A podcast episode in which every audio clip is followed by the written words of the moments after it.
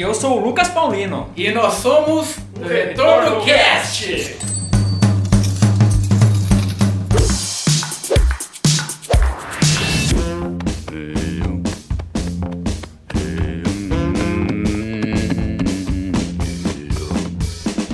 E hoje nós estamos com a presença ilustre do pessoal da Dália.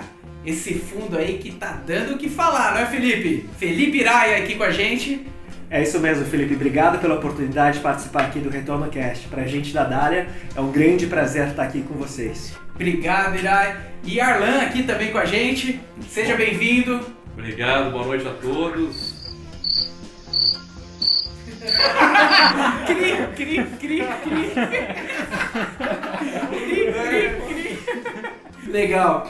E aí, me conta, conta pra gente, cara, como que vocês decidiram se tornar empreendedores do mercado financeiro, um fundo que vem dando muito certo aí. Quando começou essa virada de chave? Conta um pouquinho pra gente. Olha, essa pergunta é muito boa porque exige uma série de fatores, né? E para nós o que aconteceu? A gente já tinha é, uma certa experiência, né, dentro do mercado financeiro, né, sendo empregados de, de bancos já consagrados e também com 20 anos de experiência no mercado, a gente já estava com uma certa maturação aí para procurar novos projetos. Mas eu acho que o, o maior catalisador disso foi as mudanças que a gente está vendo no mercado financeiro e principalmente as mudanças que a gente está vendo no Brasil, sejam elas da parte econômica, sejam elas da parte é, política. Então, depois de todo esse tempo né, no mercado, a gente viu que tinha uma lacuna né, a ser preenchida. A gente viu que, por exemplo, essa taxa de juros ela estava indo né, na direção de, de ser reduzida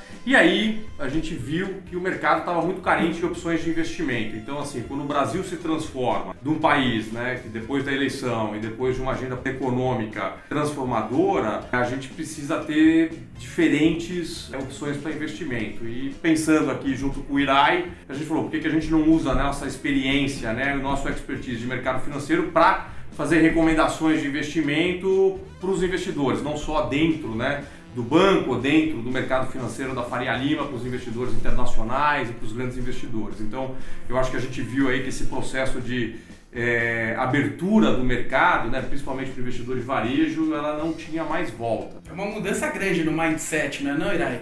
Isso, mas só voltando no ponto do Alessandro, né? A gente gastou a maior parte da nossa carreira nos bancos recomendando para os investidores como eles deveriam ganhar dinheiro, mas a gente nunca pensou em como a gente deveria ganhar dinheiro. A gente achou que era hora de a gente também ganhar um pouco desse dinheiro baseado nesse conhecimento que a gente a, acumulou. Então acho que isso foi um dos grandes catalisadores a gente perceber essa mudança que está acontecendo no mercado, porque a gente está achando que tem uma grande quebra de paradigma acontecendo, que os juros no Brasil eles vão ficar baixos, espero eu, para sempre.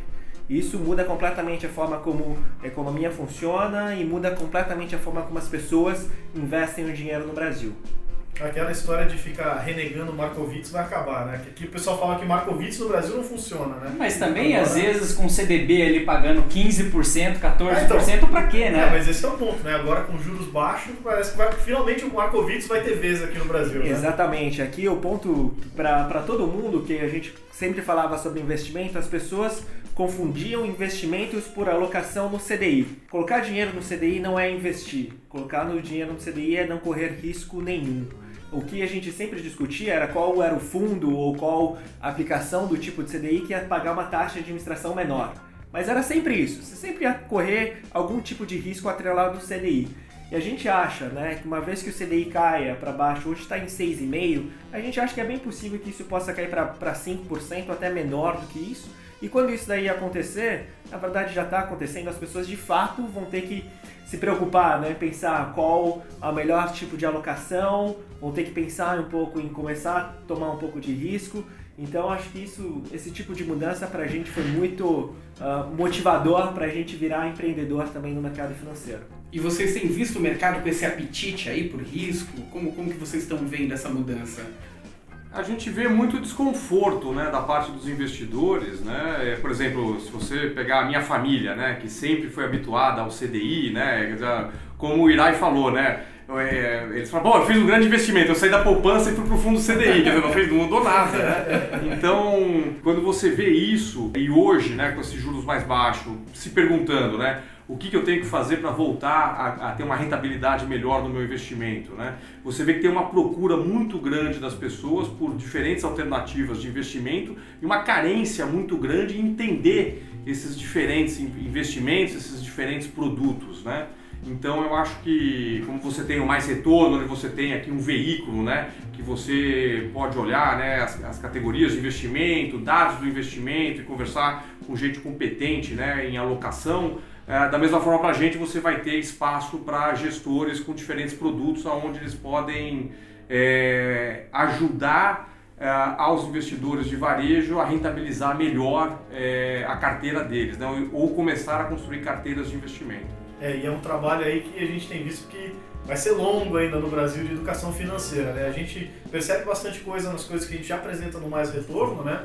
Mas por a gente até ter bastante acesso de investidores que pesquisam fundos e que é, eles entram na lâmina do fundo lá no Mais Retorno e mandam mensagem pra gente como se a gente fosse o gestor do fundo, né? E a gente vê principalmente nos FIA, né? Porque agora teve esse boom da bolsa, a bolsa passando de um milhão de investidores, batendo topo lá de 100 mil pontos. E logo depois que ela bateu 100 mil, veio aquela queda. Aí, nossa, nos chats a gente já vê como o investidor brasileiro é legal que ele buscou alternativa, mas como ele não estava preparado para isso ainda, né? Então tem um trabalho longo aí nessa parte de educação financeira, né? É que aquela história também, né? O pessoal ele é agressivo na hora de ganhar dinheiro, mas na hora que o mercado tá caindo é todo mundo conservador, né?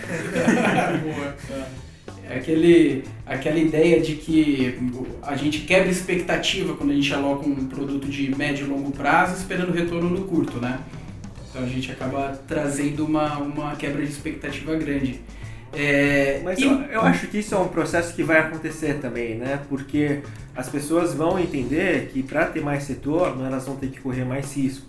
E correr mais risco também significa que o horizonte de investimento tem que aumentar. A gente fez um estudo que, se você olha né, os retornos diários da bolsa, você compra num dia vende no outro. Você vai ganhar mais ou menos 51% das vezes. Perde em 49%, ou seja, você praticamente jogou uma moeda para ver se você ganha ou perde. Se você aumenta teu horizonte de um dia para uma semana, esse número aumenta. Se vai para três meses, esse número já passa para 65%. Olha só Se vai para um ano, já vai para 70 e tantos por cento. Se vai para 10 anos, na verdade, você sempre ganhou dinheiro.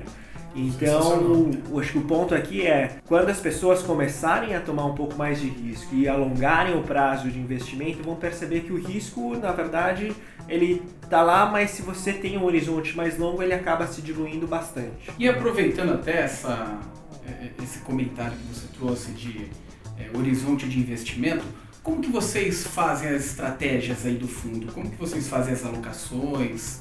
Como que vocês buscam essas melhores estratégias? Na Dália a gente tem um jeito diferente de pensar, né? Acho que cada gestora, no final das contas, tem uma característica própria, um jeito de pensar próprio. Na Dália a gente sempre começa com a história de que a gente acha o que acontece na economia global é a coisa fundamental que, que determina os preços dos ativos no Brasil. Os preços da bolsa, os preços do dólar, os preços dos juros. Então a gente acaba prestando muita atenção no que acontece na economia global. Ao mesmo tempo, o nosso histórico ele vem de análise de empresas seja para comprar ações ou, ou, comprar a dívida dessas empresas. Então a gente acaba fazendo as duas coisas ao mesmo tempo. Olha a economia global e combina com análise específica do que acontece nas empresas para tentar selecionar quais empresas combinam com o cenário uh, global que a gente está olhando.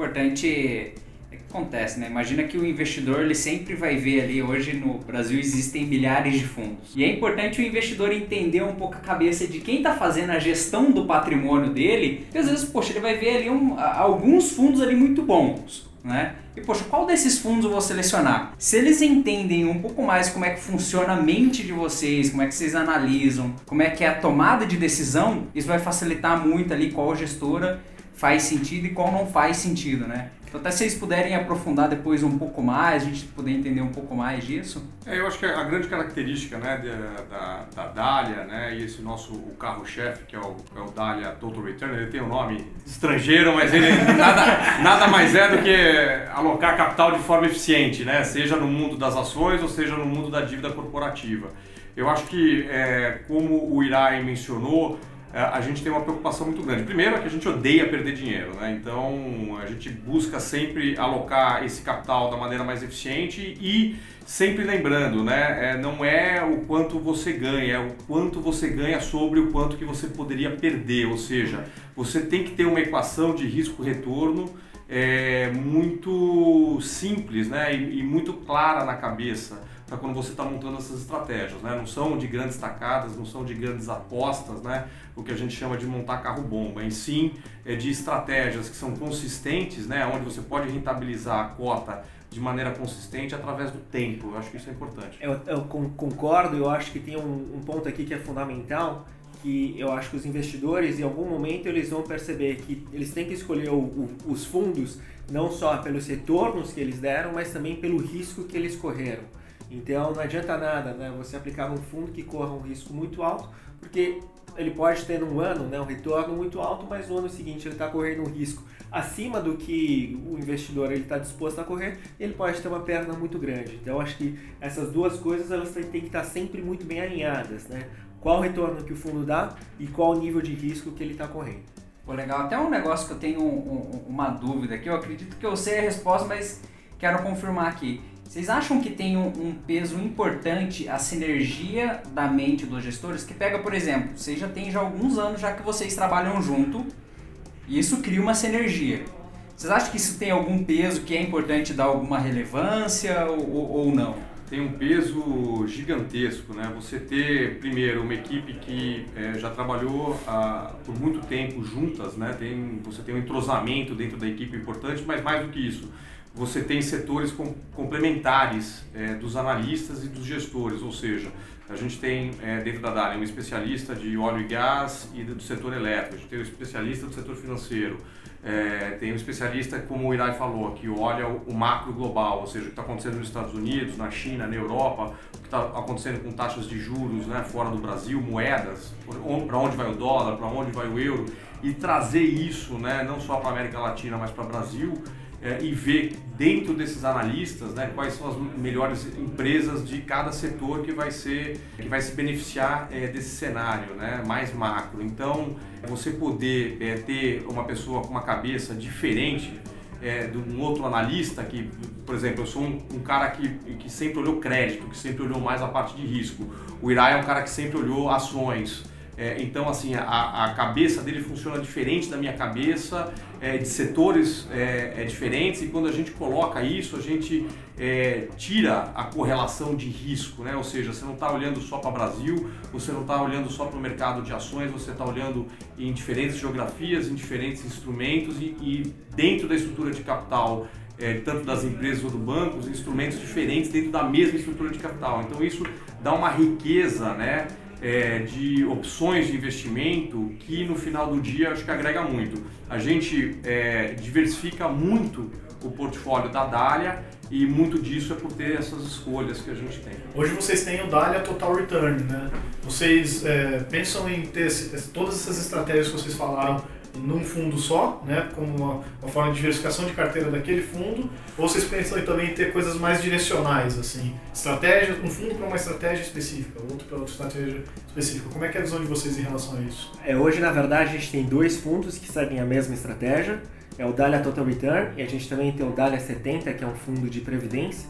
Ele, esse fundo ele serve para as pessoas alocarem o dinheiro que está no PGBL VGBL e ele basicamente segue a mesma estratégia do, do Dahlia Total Return, né? são fundos bastante similares. A gente pretende também começar uma estratégia que seja mais alocada em ações. Então é um fundo que a gente chama de long only, né? que ele passa a maior parte do tempo, quase todo o tempo, quase que 100% comprado em ações, o foco vai ser em ações no Brasil especificamente para atender um público que queira ter uma exposição mais direta à nossa seleção de ações no Brasil. Poxa, aí o nome tem que ser o um nome brasileiro daí, né? Vai ser mais brasileiro. Retorno total. Dália retorno total. Você vai ter nome ou apelido, né? Até, até aproveitando essa parte de estratégias, é, na prática, como que vocês criam essas teses de investimentos? É, como que vocês definem o que vai ser alocação de curto prazo, um trade rápido, o que vai ser de longo prazo, aquele buy and hold? É, só, só é, essa pergunta é excelente. Só para dar um, um, passo atrás, a pergunta né, de, de como a gente pensa estratégia. Assim, no começo da nossa conversa a gente falou, o Brasil está mudando, né? E você não vai ter mais o CDI de 1% ao mês. Né? Nos últimos 30 anos, você teve um efeito de, de aumento de riqueza muito grande. Se você investiu no CDI há 30 anos atrás, você tem hoje, é, você multiplicou é, o, teu, o teu investimento. É, olhando hoje, olhando para os próximos 30 anos, a gente acredita que é, esse efeito do CDI de 1% ao mês, ele se dará através da Bolsa. Então, quando você fala e quando a gente pensa em estratégia, acho que um ponto central é que a gente precisa ter a alocação de bolsa na carteira e as pessoas precisam é, começar a entender que elas precisam diversificar os investimentos, sair da poupança, né? Sair da poupança para o CDI não é diversificar investimento, né? Você sair da renda fixa e ir um pouco mais para a bolsa, alocar um pouco mais para a bolsa, é que vai dar esse efeito multiplicador é, que o CDI deu no passado. Então, tanto no Dália Total Return quanto no Dália 70 e o, e o Dália, que vai ser esse FIA, que vai ser de ações, puramente de ações, a gente tem no, no core do, do produto é, já essa migração. E um ponto aqui também importante é que investir em ações é, tem risco. Então a gente quis fazer, é, principalmente no Dália Total Return e no Dália 70, é, um cavalo manso para você entrar em ações. Não para você entrar direto naquele cavalo bravo, né? aquele que dá aquela cota que sobe 12, cai 5, sobe 20, cai 17 e montanha cai 2, russa. 3. É a montanha russa. Então a gente quis fazer um cavalinho manso que dá aquela primeira molhadinha no pé né? para o investidor começar a pegar o traquejo do que é um fundo de ações, como se comporta a cota, uma vez que ele fica um pouco mais é, confortável com esse ativo, né, que são ações, ele pode ir alocar em outros instrumentos, talvez né, o, o, o long only, que é o, é o FIA, que é, é mais perto de 100% de ações. Mas eu acho que tanto a, a, gente tem essa progressão de produto dentro da DARA, porque a gente entende que o Brasil vai passar nessa progressão né, de educação financeira e de aumento de alocação é, no mercado de ações.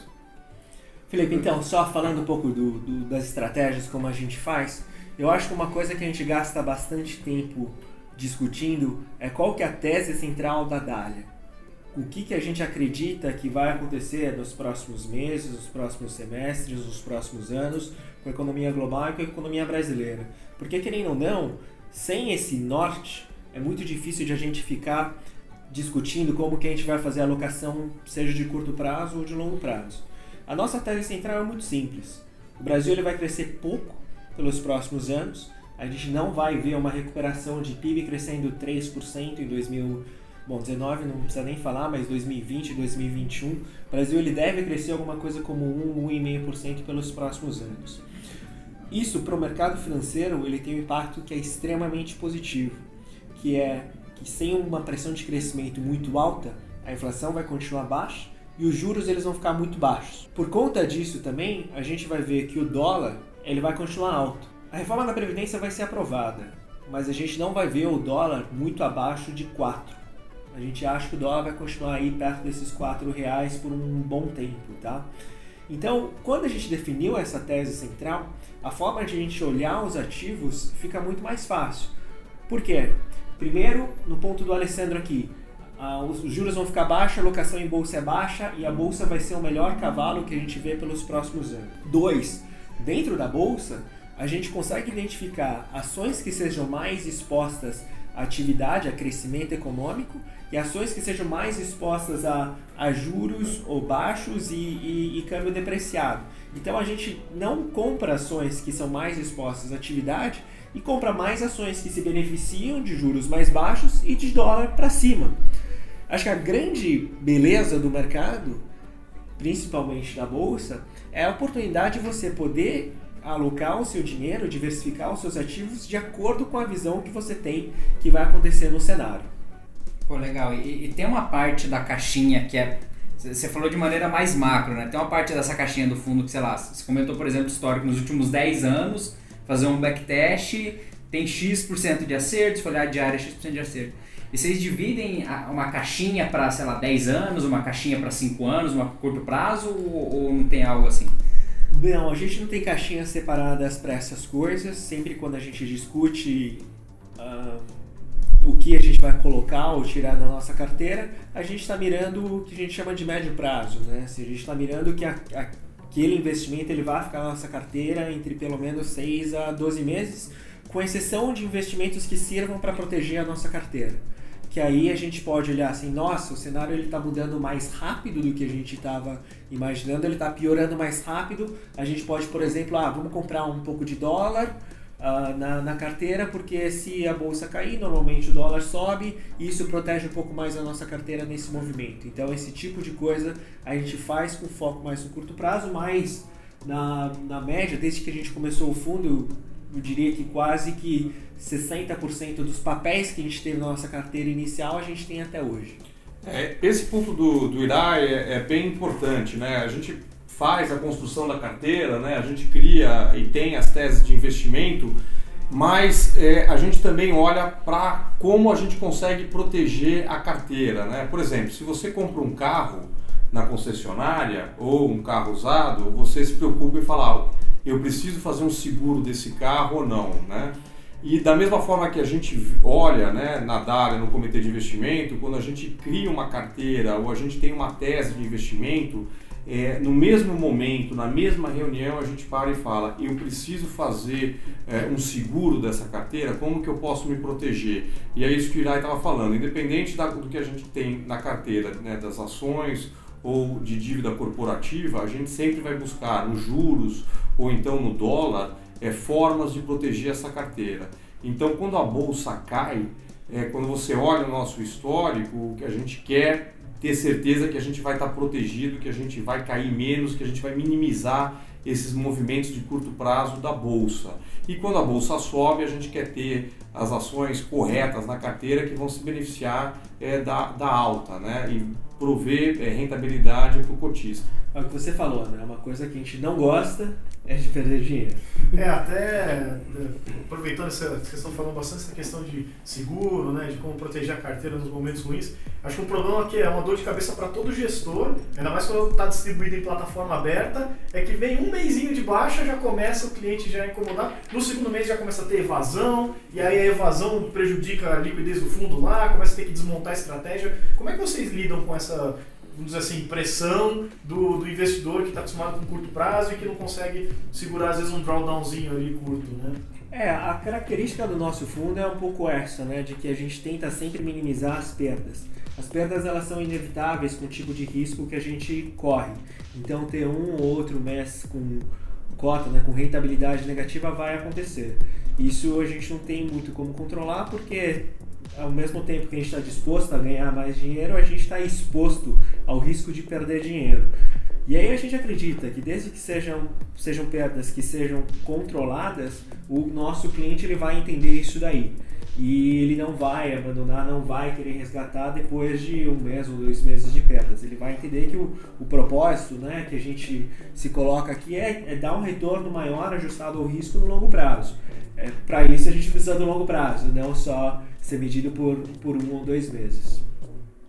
E, e qual que é o prazo que vocês revisi, revisitam? Eu... e qual é o prazo que vocês revisitam a estratégia? A gente não tem uma regra específica de que a gente vai revisitar a estratégia a cada X tempos, né? Mas é, é praticamente um exercício diário de observar se tem eventos novos acontecendo e se esses eventos eles podem mudar ou não a nossa alocação.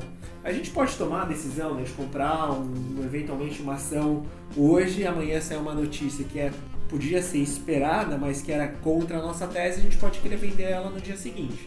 Então a gente tem que ficar fazendo esse exercício de revisão constantemente, né? meio que não, não acaba.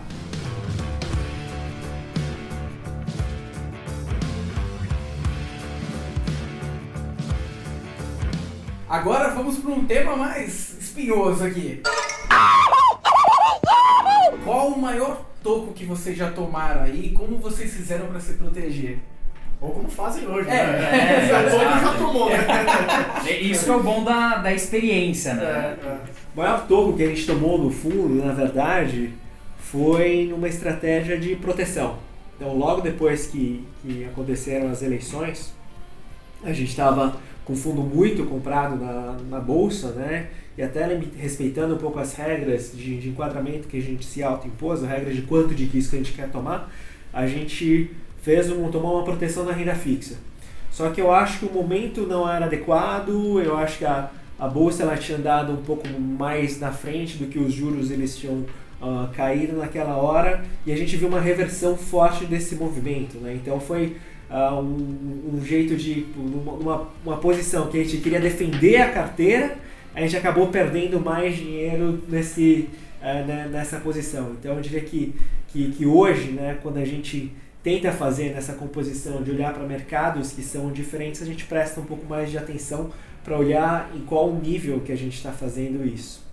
E também a gente, assim, a filosofia de investimento, a gente tenta ser proativo, né? Então, quando a gente coloca é, uma ação na carteira, geralmente uma posição é, para nós é de 4% do fundo. Isso é bem menor do que eu diria que poderia ser uma, um padrão de mercado, onde você tem é, alocações maiores, 8%, 12%, 20% do fundo. Então, quando a gente começa já de uma alocação menor, a gente já está proativamente fazendo sizing da posição, ou seja, a gente já está enquadrando e diversificando a carteira. Né? São diversas posições de 4% e não é, duas, três de 20%, por exemplo.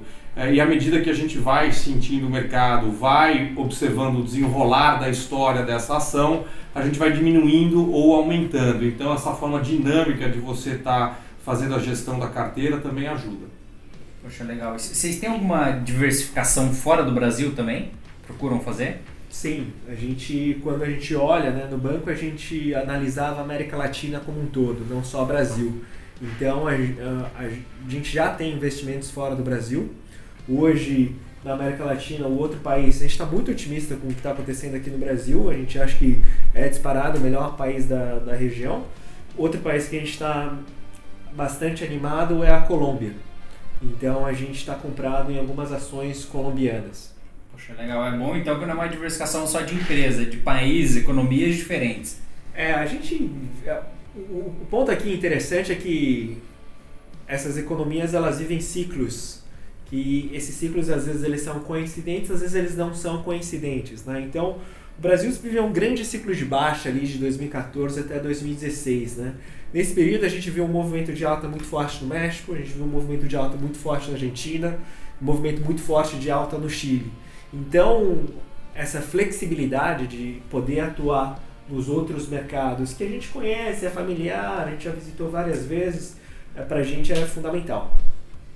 É, e, e, não é só né, para você aproveitar oportunidades. Quando o Brasil não está indo bem ou quando o Brasil dá errado, você poder sair de Brasil e proteger a carteira né, em, em, em outros países ou no mercado internacional, é, isso é essencial. Né? Afinal de contas, né, o Brasil não é para amadores. Pois é. E Arlan Irai, imagina o seguinte, um, um momento catastrófico aí no mundo, guerra de duas potências mundiais. Cara, o que vocês fariam aí de estratégia? Olha, eu acho que a melhor estratégia pode ter guerra, pode não ter guerra, é você sair de fundo de previdência de grande banco e ir para qualquer outro fundo de previdência. Saiu, saiu pela tangente, né? Sai de, sai de poupança, né? Sai de... É, assim, guerra com guerra, sem guerra, ter fundo de previdência em, em, grande banco, onde você tem uma rentabilidade aí de 70%, 80% do CDI, é, com taxas altas, é, é, assim, é o jeito mais certo de, de você não ganhar dinheiro e, e, ao longo do tempo, não ter crescimento de, de rentabilidade real. Mas, puxando aqui para a sua pergunta, né, parando um pouco com a, com a brincadeira, é, eu acho que é, do que eu falei anteriormente, né, essa flexibilidade que a gente tem, é, principalmente no, no Data Total Return, de você poder é, sair de ações rapidamente, comprar o dólar, é, ficar comprado em juros e sair do Brasil, né, você poder virar, sair de um, um coelho, né, e virar uma tartaruga, né, da noite para o dia, É, isso é essencial, porque a gente sabe que você pode ter é, uma facada, você pode ter é, um Joesley Tape né, na garagem do, do, do, Jaburu, você pode ter um evento de, de cisne negro a cada seis meses no Brasil. Então, você poder se defender e reorientar a sua carteira de forma rápida, eu acho que, que, é, acho que é a melhor tese de investimento. E vocês utilizam papéis muito líquidos, né?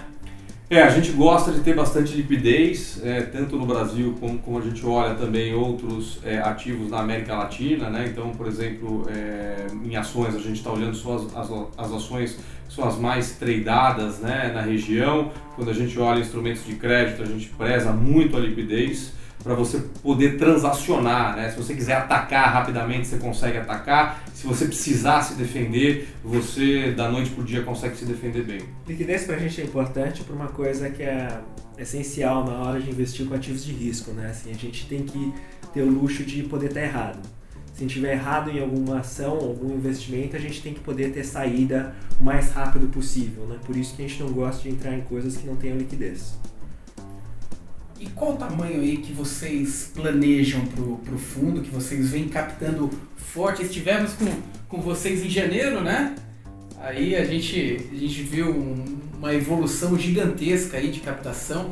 O, o que, que, vocês imaginam de tamanho para o fundo para manter essa qualidade de alocação? E qual é a filosofia por, por trás desse tamanho? É. Claro, vamos, vamos lá. Assim, a gente, o, o, a filosofia, começando pela filosofia, né?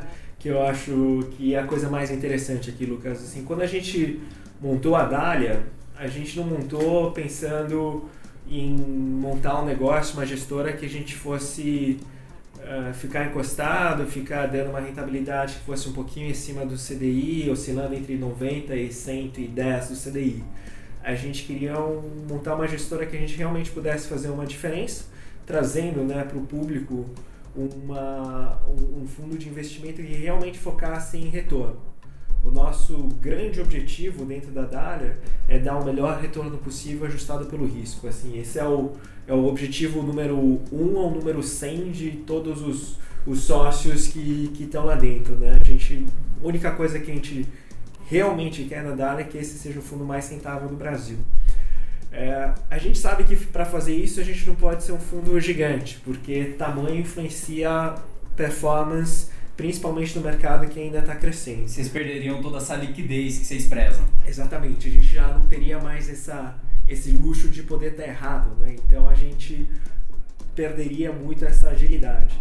A gente acha que se o fundo hoje a gente chegar perto de um bilhão de reais, a gente poderia pensar em fechar o fundo e pelo menos por algum tempo e fechar em definitivo se a gente chegasse perto de, de 2 bilhões de reais. Eu acho isso muito engraçado, né, ainda porque quando a gente começou a empresa, esses números eram realmente muito utópicos, né, e ainda, ainda dá um pouco dessa sensação de que é um objetivo que está muito distante de a gente chegar lá. Mas enfim, já que vocês pediram uma resposta, uma, uma resposta mais objetiva, eu estou tentando dar aqui uma que, que, seja em linha com essa nossa filosofia. E, e vocês acreditam, até falando nesse ponto de liquidez, que pode ter uma. O mercado brasileiro ele pode mudar um pouco mais, que hoje, por ter poucas pessoas investindo em renda variável, né, o mercado não ter crescido tanto, é, o mercado ter uma baixa liquidez é consequência disso, não ter tantos papéis. Acredita aí que, poxa, o Brasil, de fato, saindo dessa promessa que ele sempre foi, crescendo muito, tendo novos IPOs, novas empresas, aumenta a capacidade ali?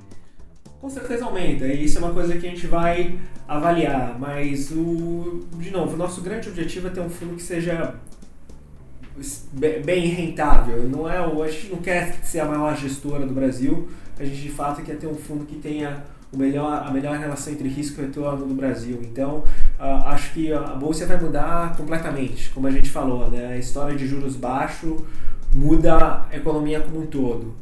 Outras empresas vão vir a mercado. Se vocês olharem, a bolsa no Brasil ela é extremamente concentrada em alguns setores, algumas empresas. Né? Petro, bancos e Vale representam quase 60% do índice. Isso é errado. Isso é errado. Isso, eles não são 20% da economia brasileira. Então eu acho que essa representatividade de outros setores não tem que aparecer na bolsa E quando isso daí acontecer, a bolsa vai ficar mais líquida, vão ter outras opções de investimento para a gente e para todo mundo. Né? E aí acho que o, o, o, jogo ele vai ficar cada vez mais bacana.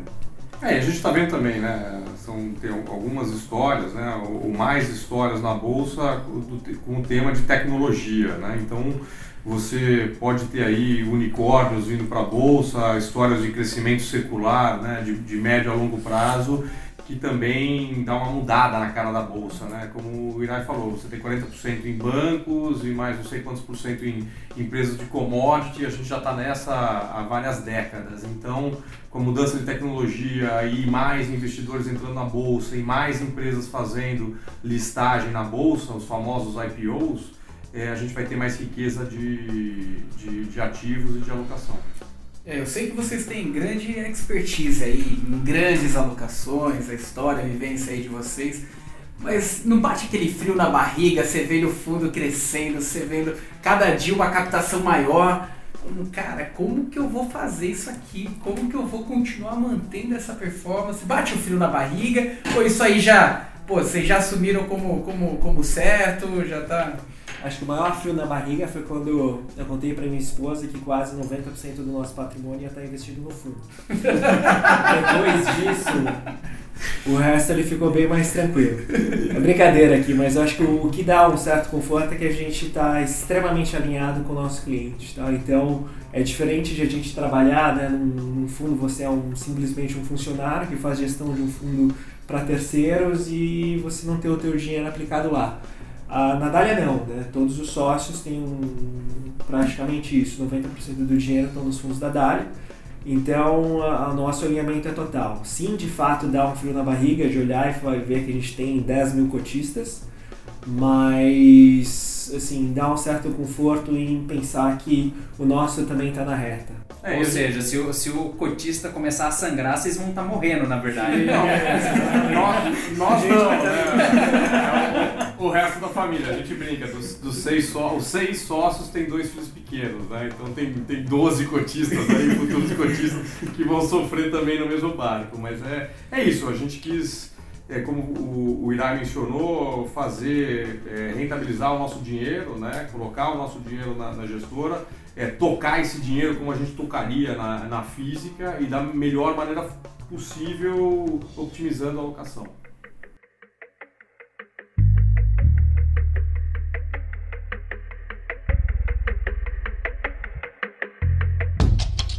E você já, o Irai tocou nesse, nesse assunto de crescimento, câmbio, é, juros até para colocar com mais clareza, como que vocês estão enxergando aí o, o mercado em relação ao PIB, mais, mais claramente, como que está sendo essa dinâmica uhum. entre PIB, câmbio, juros e, e, qual que é a influência aí da reforma da Previdência aí, de, de, de forma mais específica do que a que a gente pa, passou, deu uma pincelada lá atrás. Bom, a, a má notícia é que a gente acha que o crescimento no Brasil vai ser baixo pelos próximos anos, como a gente já falou aqui.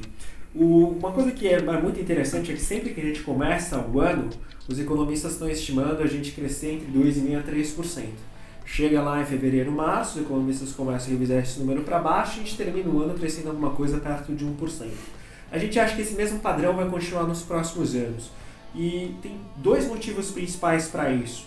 Número um, a crise que o país passou entre 2014 até 2016 foi uma depressão o que aconteceu ali foi uma crise similar a períodos de guerra. Então o Brasil praticamente viu uma guerra do lado econômico entre 2014 e 2016. A recuperação desse tipo de, de crise é muito lenta e gradual, porque as pessoas elas criam um trauma. Todos os países que passaram por guerra têm esse tipo de trauma. Então, sempre empresas que vão querer contratar, fazer uma nova contratação com exceção da Mais Retorno, eles pensam três vezes antes de fazer, porque não sabem se a economia vai de fato se recuperar ou não. Empresas que querem fazer novos investimentos, a mesma coisa. Isso faz com que a recuperação do mercado de trabalho seja muito gradual. E o segundo motivo é que com a, a mudança de governo, né, a, aprovação da reforma da Previdência e o governo gastando menos, crescer vai ficar muito mais difícil. Historicamente, o Brasil sempre cresceu com o governo ajudando. Foi assim com a, a, o que a gente chama de meia entrada do BNDES, né? o BNDES emprestava juros mais baixos, e aí o, o que era a minha entrada, e aí quem queria, né, o empreendedor que queria tomar dinheiro no banco, tinha que tomar dinheiro a juros mais altos. Então era o, isso era o governo emprestando dinheiro, dando dinheiro para a economia. Uh, foi assim com outros programas uh, sociais uh, e, e, foi assim com, com grande parte do crescimento do Brasil ao longo das últimas décadas. Na hora que o governo para de investir, na hora que o governo para de gastar, fica muito mais difícil de crescer. Porque a única forma de crescer é por conta do estímulo que a gente chama de monetário, né, que é os juros baixos. Só que isso não adiantou nos Estados Unidos, na, na China, no Japão, na Europa, em nenhum lugar do mundo o estímulo monetário por si só é suficiente para fazer o país crescer. Então a gente acha que por conta disso o crescimento vai ser baixo uh, pelos próximos anos, mesmo com a aprovação da reforma da Previdência.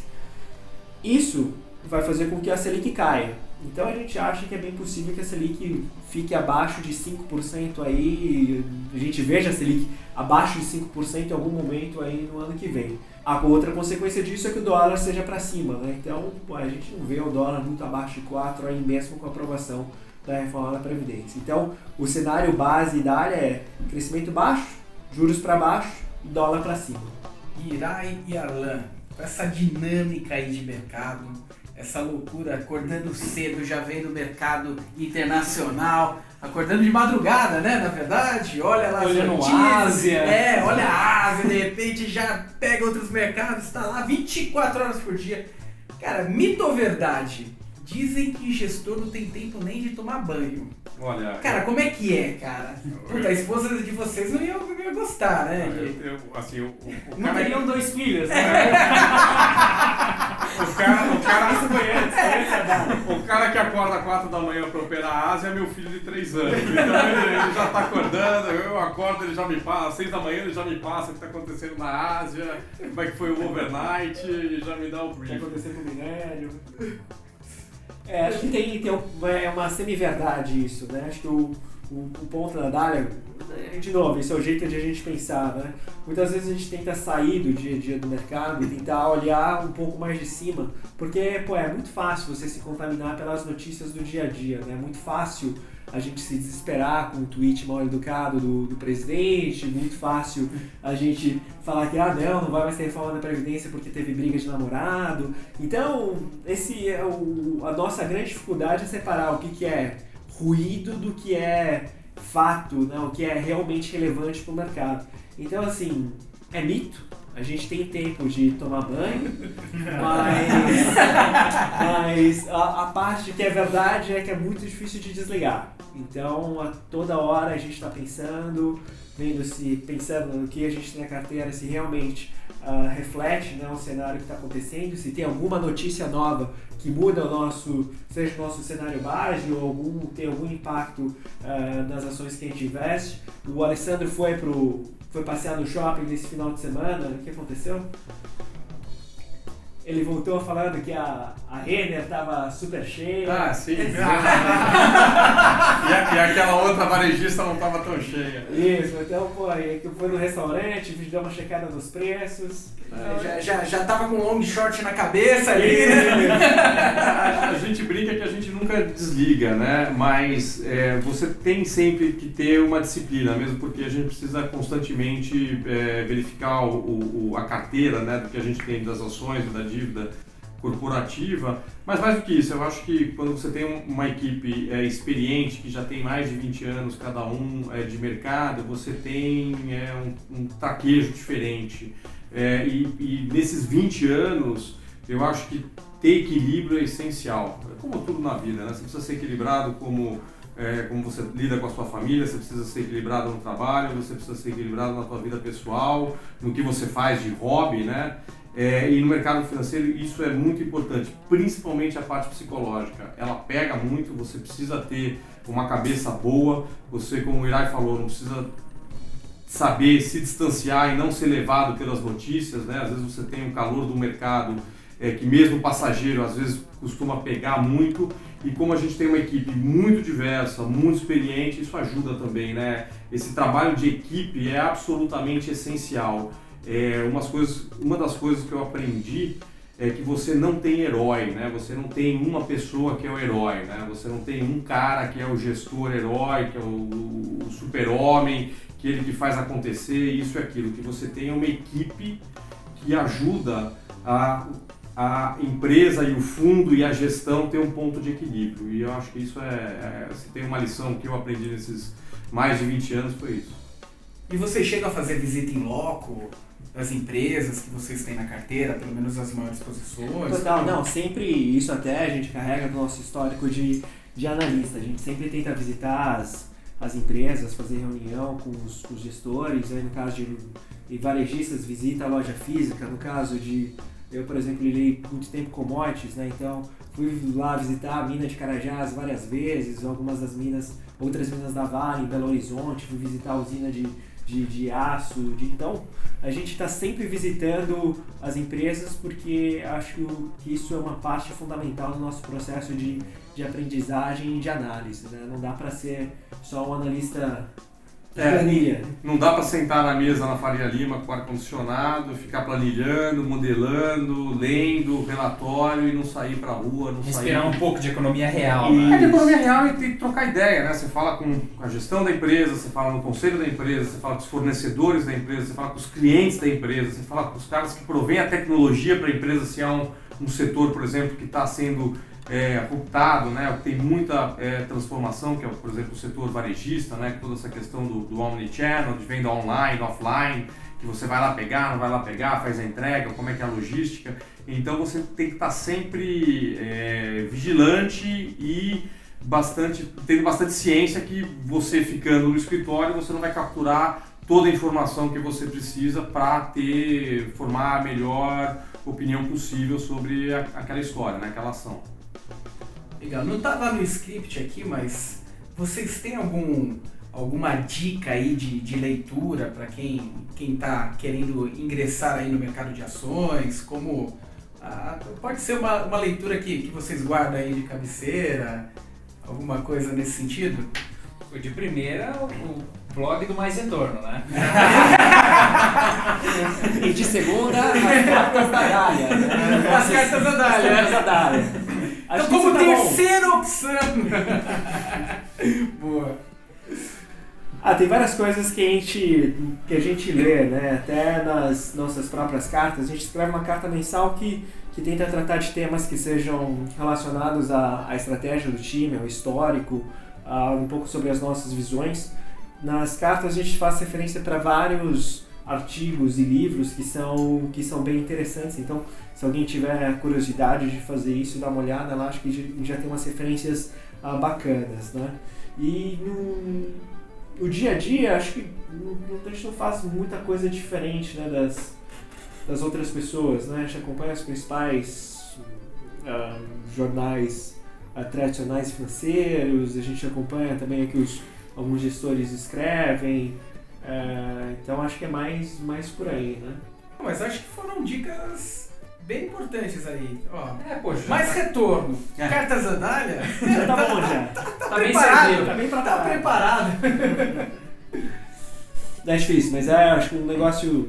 Algumas pessoas perguntam isso, né? Só que não é difícil de você ter uma fórmula mágica, né? Assim, a gente tem lá cinco pessoas que ficam olhando o mercado 24 horas por dia e a gente faz isso já há 20 anos, né? E a gente acha que isso é uma coisa que é é, é, é um negócio que é extremamente complexo, né? E normalmente a gente tem muitas dúvidas sobre o mercado. Então, uh, não é uma coisa tão trivial assim. Para quem quer investir ou começar a investir em ações, acho que uma das principais recomendações que a gente tem é que precisa gastar tempo.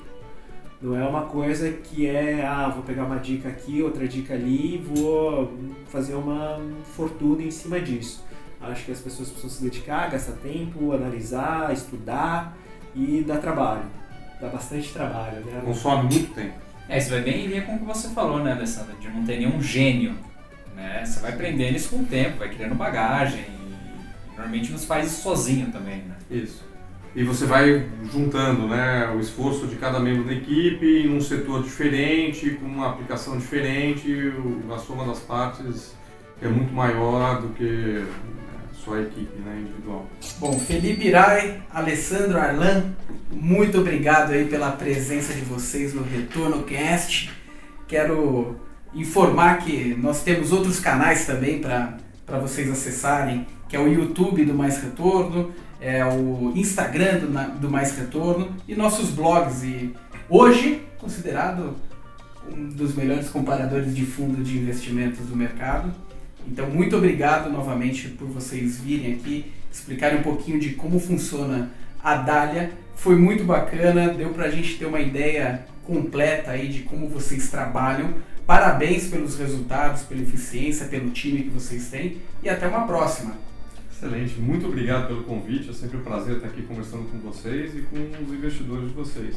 E a gente espera em breve voltar aqui para fazer esse papo de novo aqui no Retorno Cast.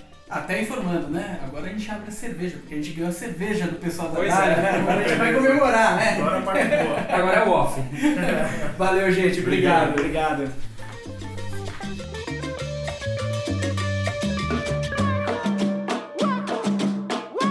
Você ouviu Retorno Cast.